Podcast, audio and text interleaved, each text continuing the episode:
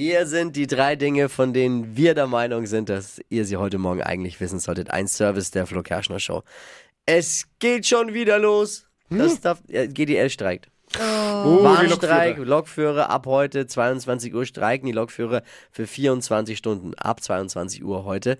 Also ich kann die Lokführer gut verstehen, bei dem äh, Wetterchaos will keiner mit der Bahn fahren, ne? Fährt ja eh kaum eine.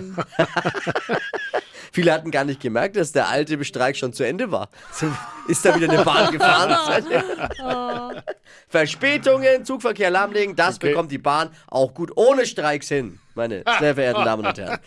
Das Forbes Magazine hat sich mal wieder ausgetobt und einige Personen des Jahres gewählt. Zum zweiten Oh. Mal in Folge führt Ursula von der Leyen die Forbes-Liste der 100 einflussreichsten Frauen weltweit an. Okay. Allerdings ist die Liste wohl kaum ernst zu nehmen. Taylor Swift ist auf Platz 5.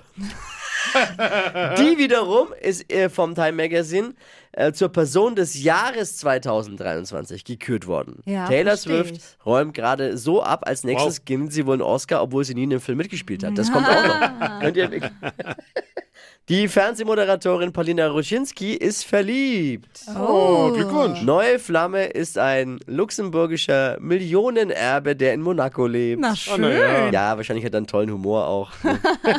Die hat ihn nicht wegen dem Geld sich geangelt, sondern wegen der Aussicht seiner Bude auf die Côte d'Azur. Ach, schön, ja. Das waren sie, die drei Dinge, von denen wir der Meinung sind, dass ihr sie heute Morgen eigentlich wissen solltet. Ein gewohnter Service eurer Flo Kerschner Show. Damit die Frage, ready für einen Donnerstag? Yes. Bitte zurücktreten von der Bahnsteigkante. Die heutige Episode wurde präsentiert von der Praxis Manuel Debus, eurem Spezialisten für operationsfreie und ursachenauflösende Schmerztherapie. Mehr unter osteopraktik.com.